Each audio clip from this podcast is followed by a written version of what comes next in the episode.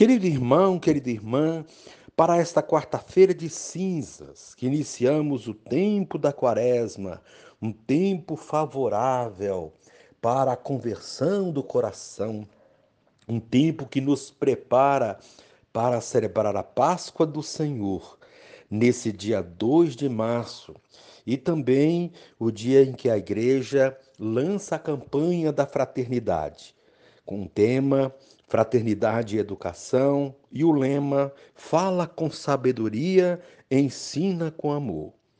Temos como proposta de reflexão o texto de Mateus, capítulo 6, do versículo 1 a 6, 16 a 18.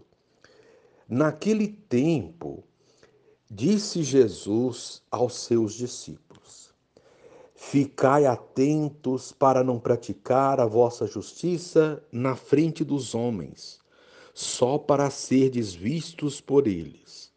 Caso contrário, não recebereis a recompensa do vosso Pai que está nos céus. Por isso, quando deres esmola, não toques a trombeta diante de ti, como fazem os hipócritas nas sinagogas e nas ruas para serem elogiados pelos homens. Em verdade vos digo, eles já receberam a sua recompensa. Ao contrário, quando deres esmola, que a tua, que a tua mão esquerda não saiba o que faz a tua mão direita, de modo que a tua esmola fique oculta, e o teu pai que vê o que está oculto te dará a recompensa. Quando orardes, não sejais como os hipócritas, que gostam de rezar em pé nas sinagogas e nas esquinas das praças, para serem vistos pelos homens. Em verdade vos digo, eles já receberam a sua recompensa. Ao contrário, quando orares, entra no teu quarto, fecha a porta e reza ao teu pai que está oculto e o teu pai, que vê o que está escondido, te dará a recompensa. Quando jejuardes, não fiqueis com o rosto triste como os hipócritas. Eles desfiguram o rosto para que os homens vejam que estão jejuando. Em verdade vos digo, eles já receberam a sua recompensa. Tu, porém, quando jejuares, perfuma a cabeça e lava o rosto, para que os homens não vejam que estás jejuando, mas somente teu Pai que está oculto. E o teu Pai que vê o que está escondido te dará a recompensa. Palavra da salvação. Glória a vós, Senhor. Querido irmão, querida irmã, um tempo favorável, esse tempo que nós estamos iniciando, o tempo da quaresma. Mais uma vez, a igreja nos proporciona, com o começo da quaresma, rever a nossa própria caminhada de fé rumo à Páscoa. Como a dinâmica do ano litúrgico é circular e ascendente, temos a oportunidade de crescer no seguimento de Jesus, deixando para trás o que nos prejudica. A Quaresma tem seu começo marcado por um programa de vida simples, direto e exigente. A vivência consciente e profunda da oração, do jejum e da caridade. Essas práticas devem ser vividas com intensidade e discrição, ou seja, sem que as pessoas ao nosso redor saibam o que estamos fazendo. Nesse caso, basta que Deus visite nosso coração e conheça nossas ações.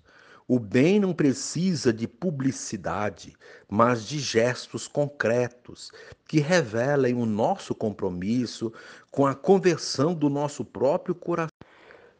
Querido irmão, querida irmã, dando continuidade à reflexão da palavra de Deus, da liturgia desta quarta-feira de cinzas, dia que iniciamos o período da quaresma, que nos prepara para celebrar a Páscoa do Senhor, nesse dia 2 de março, dia também de lançamento da campanha da fraternidade, que tem como tema Fraternidade e Educação, e o lema Fala com sabedoria, ensina com amor. E você poderá acompanhar os textos bíblicos desta celebração. A primeira leitura de Joel, capítulo 2, do versículo 12 a 18. Também o texto de Mateus, capítulo 6, do versículo 1 ao 6. Também o, o versículo 16 a 18 também tomar o Salmo 50, rezar o Salmo 50 e também tem a segunda leitura, 2 Coríntios, capítulo 5, o versículo 20 ao capítulo 6, versículo 2. Uma vez que você já ouviu a proclamação do Evangelho com uma reflexão, agora você vai acompanhar a leitura da, da profecia de Joel e em seguida aprofundamento dessa leitura, aplicando a vida e as outras leituras também. Agora diz o Senhor: Voltai para mim com todo o vosso coração, com jejuns, lágrimas e gemidos. Rasgai o coração e não as vestes. Voltai para o Senhor vosso Deus. Ele é benigno e compassivo, paciente e cheio de misericórdia inclinado a perdoar o castigo. Quem sabe se ele se volta para vós e vos perdoa, e deixa atrás de si a bênção, oblação e libação para o Senhor vosso Deus. Tocai trombeta em Sião, prescrevei o jejum sagrado, convocai a assembleia, congregai o povo, realizai cerimônias de culto, Reuni anciãos, ajuntai crianças e lactentes. Deixe o esposo seu aposento e a esposa seu leito. Chorem, postos entre o vestíbulo e o altar. Os ministros sagrados do Senhor e digam: Perdoa, Senhor, a teu povo, e não deixes que esta tua herança sofra infâmia e que as nações a dominem. Por que se haveria de dizer entre os povos: Onde está o Deus deles? Então o Senhor encheu-se de zelo por sua terra e perdoou ao seu povo. Palavra do Senhor, graças a Deus. Querido irmão, querida irmã, a quarta-feira de cinzas abre um tempo especial na liturgia, a quaresma período no qual somos chamados a nos preparar para a Páscoa, mediante uma profunda revisão de vida e conversão.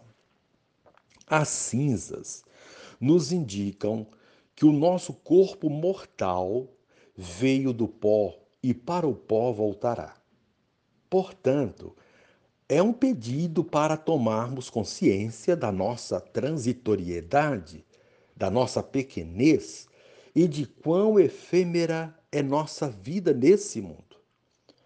Com essa consciência, não teremos atitudes tão mesquinhas, tão arrogantes, como se fôssemos eternos neste mundo ou superiores aos outros. As cinzas têm a função de abrir nosso coração para a prática da misericórdia, fazendo obras de caridade e de nos tornar mais humildes. Sendo mais humildes, nos relacionaremos melhor com nossos irmãos e com Deus. É este um dos propósitos deste rito penitencial de abertura da Quaresma. As cinzas que recebemos na cabeça hoje não é uma poção mágica que cura, apaga nossos pecados ou que por si só nos purifica. Elas são apenas um símbolo, um sinal que indica algo muito mais importante: o caminho da conversão. Para o nosso processo de conversão, que se inicia hoje, a liturgia da palavra nos dá elementos muito importantes que devem ser vivenciados nestes 40 dias. Eles podem ser resumidos em três, e destes três se desdobra uma gama de situações que devem ser avaliadas e modificadas em nossa vida. São estes os elementos essenciais para a conversão que nos traz o Evangelho: a esmola, a oração e o jejum. Esses três elementos têm a finalidade de nos colocar em sintonia com o nosso próximo, com Deus e com nós mesmos. Sem a sintonia nessas três dimensões, não é possível uma verdadeira conversão. Porém, elas não podem ser praticadas de qualquer jeito, apenas por interesse. Deve ser algo que vem do fundo do coração e praticado sem alardes, em silêncio, como recomenda o Evangelho de hoje. A esmola significa a caridade, a solidariedade, o compromisso com o próximo. Quem consegue se compadecer do sofrimento alheio já deu um importante passo no processo de conversão, pois quem se compadece faz algo em prol do outro que sofre. Quem se compadece partilha, quem se compadece pratica obras de caridade.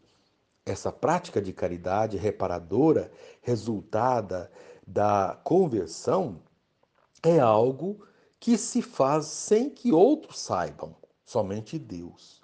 Quem faz caridade, depois faz propaganda do que fez, não se converteu. É uma prática farisaica, movida por interesses, como fazem os políticos em época de eleições. Não é a prática da caridade que converte, mas a conversão que nos impulsiona a sermos caridosos. Assim sendo, vemos que a esmola, isto é, as obras de caridade, nos colocam em sintonia com o nosso semelhante. É a primeira recomendação do Evangelho. É a primeira porque as outras duas dependem dessa. Quem não se compadece do seu semelhante e não lhe é solidário, não pode dizer que se relaciona com Deus nem consigo mesmo. É uma pessoa pobre, vazia de sentimentos e daquilo que é essencial para Deus, o amor. A segunda recomendação é sobre a oração. A quaresma é um tempo oportuno, favorável para a oração. A oração é a maneira mais eficaz de nos colocarmos em sintonia com Deus. Quem não reza ou não leva uma vida de oração, torna ineficaz a ação que pratica, por mais grandiosa que ela seja. Assim sendo, a Quaresma propõe a revisão de vida de oração. É um período de recolhimento, ocasião apropriada para retiros espirituais e orações mais aprofundadas não é uma, uma oração de aparência para que outros vejam que estamos rezando. Oração com esta intenção não vale. Não pode ser, assim, considerada oração.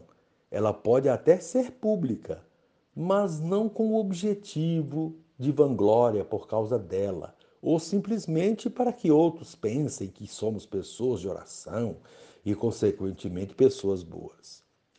A oração que chega a Deus é a oração que brota da sinceridade do coração convertido ou que nutre um profundo desejo de conversão. Por essa razão, a recomendação é a da oração oculta, no silêncio do quarto, de portas fechadas e a sós com Deus. Ali diante dele, a sós, não há necessidade de usar máscaras e representar papéis. Ao se colocar diante dele com a alma e o coração nus, sem querer encobrir erros, falhas e pecados, revela-se a sinceridade do coração e das intenções, porque Deus sabe quem cada um é e o que se pretende. A oração nas ruas e praças não é para Deus, mas para os outros. Essa oração não passa de representação social, de teatro, e não serve como oração. Pode até convencer as pessoas de que se reza, mas não vai convencer a Deus. E não convencendo a Deus não vale como oração.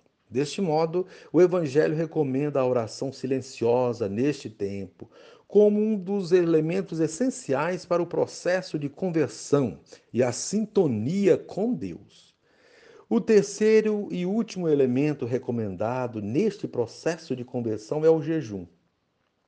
Jejum significa penitência e penitência significa desejo de conversão. Não se deve fazer penitência simplesmente por fazer ou por achar que Deus gosta de ver pessoas sofrendo. Não é nada disso. Penitência com esse objetivo ou com essa concepção não passa de masoquismo e perda de tempo. Tudo, toda penitência deve ser um propósito de mudança de vida, de reparação de um erro e de um profundo desejo de conversão. Por exemplo, quando alguém se priva de algo que aprecia muito, com o propósito de conversão, toda vez que sentir a falta daquilo de que se privou, terá consciência de que está fazendo aquilo para a reparação da falta. É, portanto, um ato que tem um objetivo a ser atingido. Pode-se assim obter a conversão e não repetir mais o erro que se propôs emendar pela penitência do jejum ou pela abstinência. A igreja pede o jejum e a abstinência em apenas dois dias da quaresma, quarta-feira de cinzas e sexta-feira santa. Mas se pode praticá-los em outras ocasiões, desde que eles tenham o objetivo de conversão. E a recomendação é a mesma da esmola e a oração não propagandear tal ato. Ninguém precisa ficar sabendo que estamos jejuando.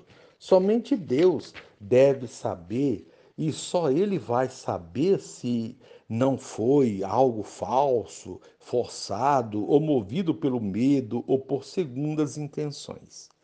Enfim, com estas recomendações, já temos um excelente subsídio para a nossa quaresma. Portanto, não podemos perder de vista a recomendação de Paulo na segunda leitura, nem a de Joel na primeira. Deixai-vos reconciliar com Deus. É agora um tempo favorável, é agora o dia da salvação. Rasgai o coração e não as vestes, e voltai para o Senhor. É o momento oportuno para nos reconciliarmos com Deus e com os nossos irmãos, praticando obras de caridade e misericórdia, levando uma vida mais intensa de oração e olhando mais para dentro de nós mesmos, antes de olharmos as falhas e os defeitos dos outros. É hora de arrancar o que não é bom do nosso coração, rasgando-o no sentido figurado da expressão e colocando em seu lugar um coração puro, repleto de amor e perdão. Assim estaremos de fato voltando para Deus e Ele, na sua infinita misericórdia, nos acolhe, nos dando a recompensa.